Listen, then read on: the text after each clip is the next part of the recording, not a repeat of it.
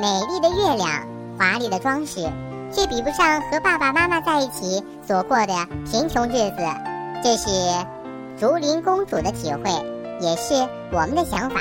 请听故事《竹林公主》。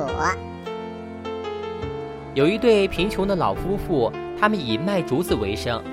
有一天，老公公在一棵闪光的竹子边捡到了一个漂亮的女婴，婆婆非常高兴，她认为这个女婴是上天赐给她的礼物，于是给她起名竹林公主。在老夫妇的精心照料下，竹林公主渐渐长大了。她不仅长得漂亮，还很孝顺。奇怪的是，每当中秋节之夜，竹林公主就会偷偷的哭泣。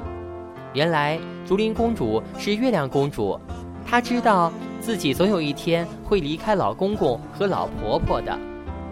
竹林公主担心的事情终于发生了。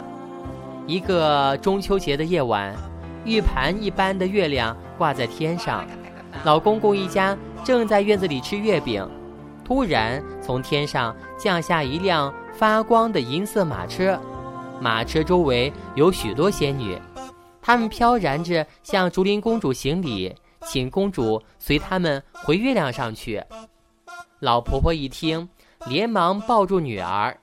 竹林公主将自己的真实身份告诉了两位老人，老婆婆伤心地痛哭起来。月亮公主转过头。看着两位伤心的老人，对他们说：“我会永远记住你们的，能成为你们的女儿是我最大的幸福。”说着，马车缓缓地升上了天空。Oh yeah.